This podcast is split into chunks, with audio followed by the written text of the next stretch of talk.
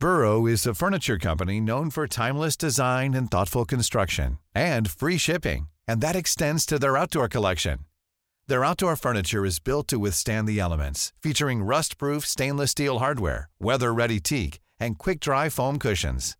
For Memorial Day, get 15% off your Burrow purchase at burrow.com slash ACAST and up to 25% off outdoor. That's up to 25% off outdoor furniture at burrow.com slash ACAST. Hey, it's Ryan Reynolds, and I'm here with Keith, co star of my upcoming film, If, only in theaters, May 17th. Do you want to tell people the big news? All right, I'll do it. Sign up now and you'll get unlimited for $15 a month in six months of Paramount Plus Essential Plan on us. Mintmobile.com slash switch. Upfront payment of $45 equivalent to $15 per month. Unlimited over 40 gigabytes per month. Face lower speeds. Videos at 480p. Active Mint customers by 531.24 get six months of Paramount Plus Essential Plan. Auto renews after six months. Offer ends May 31st, 2024. Separate Paramount Plus registration required. Terms and conditions apply if rated PG.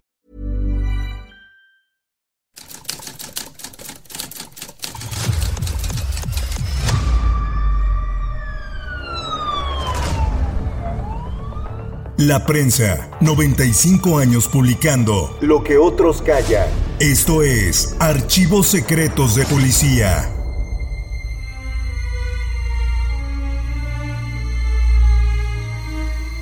En 1962 ocurrió uno de los casos policíacos más importantes de aquel año, dentro de un popular mercado en el corazón de la Ciudad de México.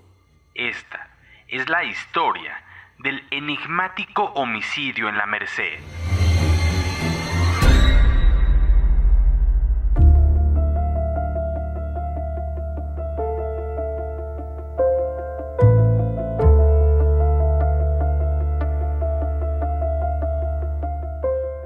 Los zapatos de la señora estaban uno distante del otro.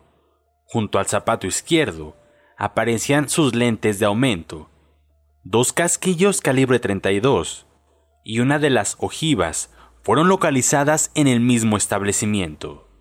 Pero no había arma alguna en el sitio.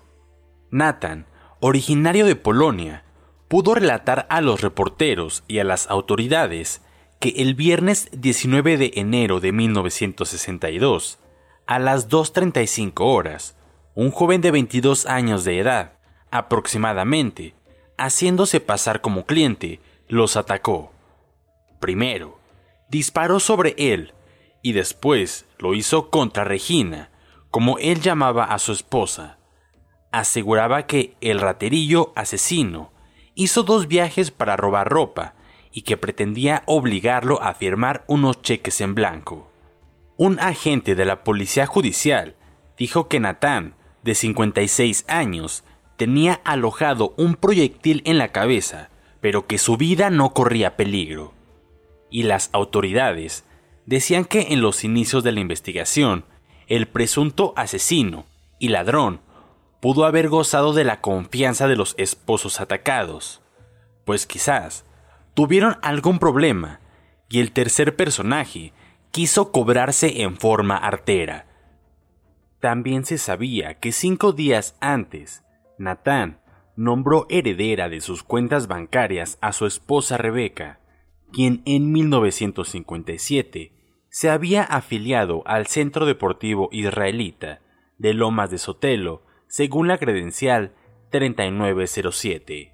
Ante el licenciado Arturo Pérez Mancera, Natán pudo decir que aquel viernes, como a las 20:30 horas, estaba con su esposa, Regina, que según documentos diversos, ella se llamó Rebeca, y se disponían a cerrar la tienda. En esos momentos, Natán dijo, Entró un niño, más bien un joven, alto, delgado, moreno cabello negro. Dijo que iba a ver unos pantalones y unos calcetines. Regina se encontraba atrás de la caja. ¿Cuántas veces disparó el muchacho? No lo sé. Me quedé inmóvil, sin poder hacer algo por Regina. Vi que la arrastró y luego la cargó, pero volvió a llevarla a rastras hasta el baño. Yo quise saber cómo se encontraba, pero no pude moverme más. Vi que sacó el dinero que Regina tenía en su bolsa. Era lo de las ventas de días anteriores. Después, a mí me sacó mis chequeras. También tomó las llaves de la puerta y me quitó mi reloj de tres mil pesos. Yo traía 70 dólares y mil pesos. El joven dijo que iba a regresar. Retornó y sacó un montón de camisas en unas cajas. Hizo varios paquetes. Tardó como media hora en hacer los viajes. Quiso obligarme a firmar unos cheques, pero yo no pude hacerlo por la parálisis. Me dio las buenas noches y dijo que se iba a dormir y no volvería.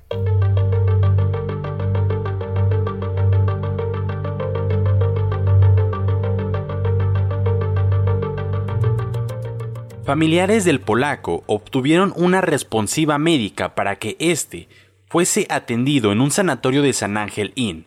Preocupaba la bala alojada en la cabeza. La ausencia del matrimonio causó extrañeza en su hogar y Dora Oberfeld, hija de los comerciantes, llamó a su amigo Abraham y fueron a la central. Notaron que la cortina no tenía candados en el exterior y había luz dentro del negocio. De acuerdo con las suposiciones policíacas, Rebeca intentó salir en busca de auxilio cuando su esposo fue herido y la polaca recibió un tiro en sedal, en la espalda y el plomo fue a parar al suéter. Después, según el relato de Natán, el asesino disparó contra Regina y acertó en la región occipital derecha, sin causar orificio de salida del proyectil. Tampoco se apreció tatuaje de pólvora o quemadura. La caja registradora estaba abierta, pero no faltaba dinero. Las chequeras de Natán y otros documentos estaban esparcidos por el suelo cerca de la caja citada. Al parecer, faltaba una gran cantidad de camisas y algunos suéteres de lana. El comandante Manuel Baena comentó que los zampones nunca lesionaban a sus víctimas y posteriormente las llevaban hasta un lavabo para prestarles ayuda. Además, el que mataba o hería nunca regresaba por más botín.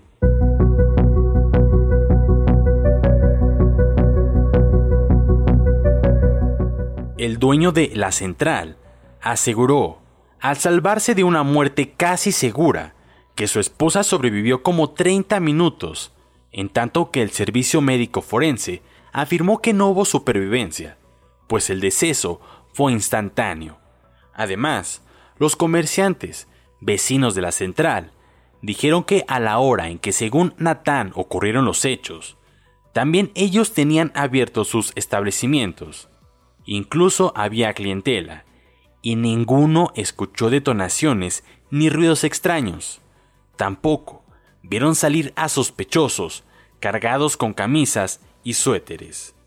El tendero también se contradijo al decir que el ladrón y asesino se había llevado las llaves del negocio, que fueron encontradas por la policía sobre el mostrador y a un lado de la caja registradora. Asimismo, Nathan comentó que el joven iba a comprar un pantalón y calcetines. Primera versión. Luego diría que el muchacho pidió pañuelos.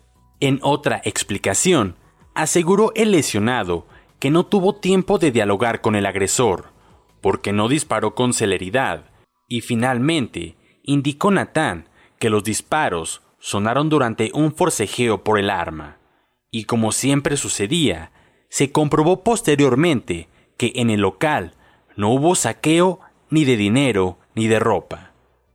La policía comprobó más tarde que Natán hubiese podido hablar por teléfono a su domicilio y no lo hizo. Permaneció 12 horas sin saber qué hacer. Realmente estaba paralizado del lado derecho del cuerpo, pero no tanto como para no llegar hasta el aparato de comunicación. Lo mismo habría podido arrastrarse hasta la cortina de acero para golpearla con un pie y llamar de esa manera la atención de algún comerciante o transeúnte, pero no intentó hacerlo, a pesar de que sabía que Rebeca estaba sin vida.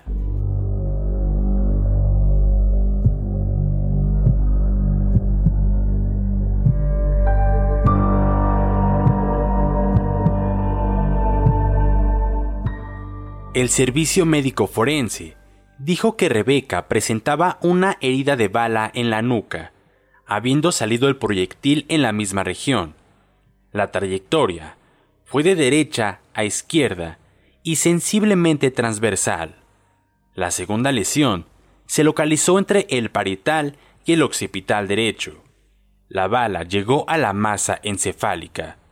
Además, apreciaron los forenses varias contusiones en la región glútea derecha, en la rodilla izquierda y en la pierna del mismo lado.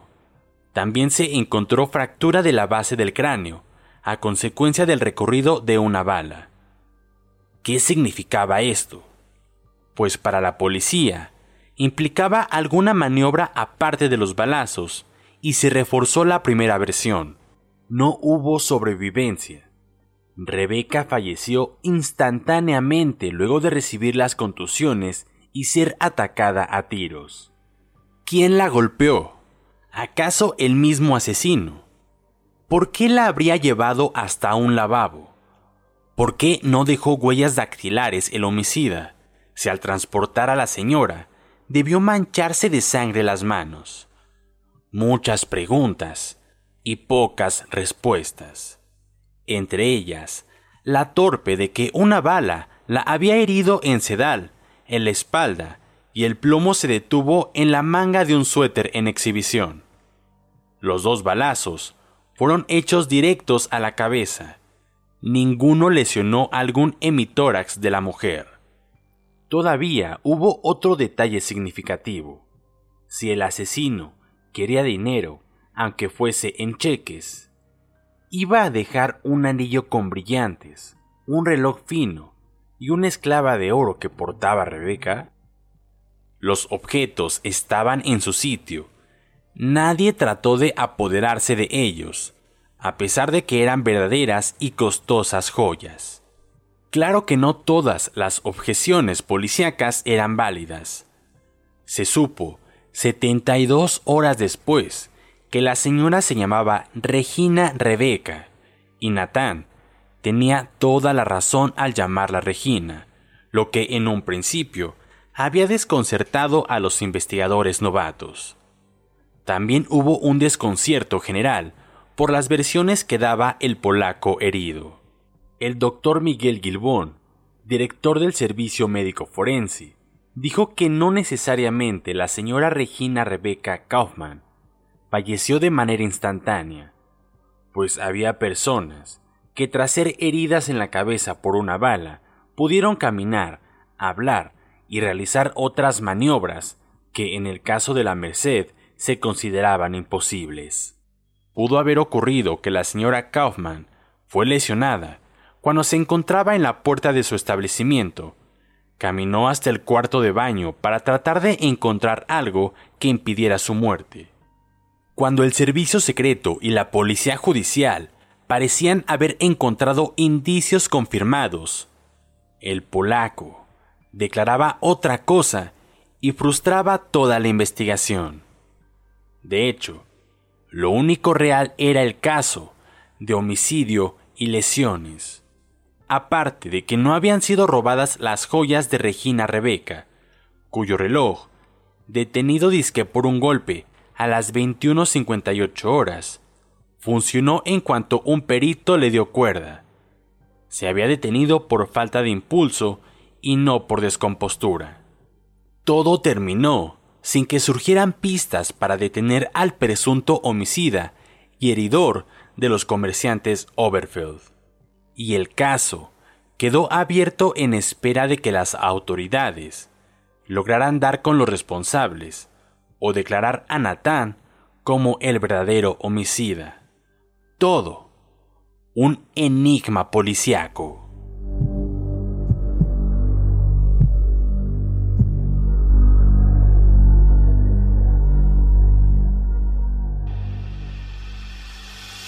Puedes escuchar este y otros podcasts OM en Apple Podcast, Spotify, Google Podcast, Acast, Deezer, Amazon Music o al correo podcast@om.com.mx. Esta es una producción de la prensa y El Sol de San Luis para Organización Editorial Mexicana.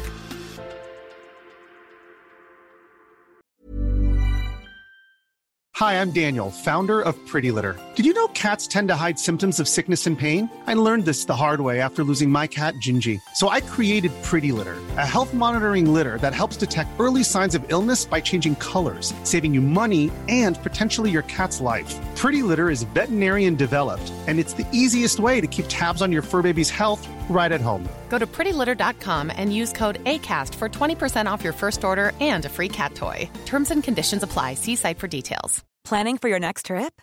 Elevate your travel style with Quince. Quince has all the jet setting essentials you'll want for your next getaway, like European linen, premium luggage options, buttery soft Italian leather bags, and so much more. And is all priced at 50 to 80% less than similar brands.